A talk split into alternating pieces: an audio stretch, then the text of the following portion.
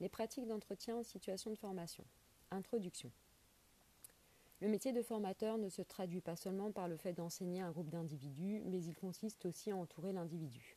Cela passe nécessairement par la compétence clé du métier qui est l'individualisation des parcours d'apprentissage, avec l'entretien d'accompagnement qui s'avère plus complexe qu'il n'y paraît.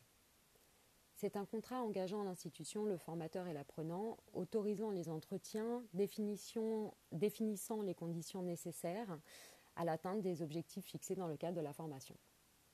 Il est établi en étant à l'écoute de l'apprenant qui aura par exemple pour projet une insertion professionnelle, en prenant en compte ses motivations, ses expériences antérieures, ses difficultés d'apprentissage ou relationnelles.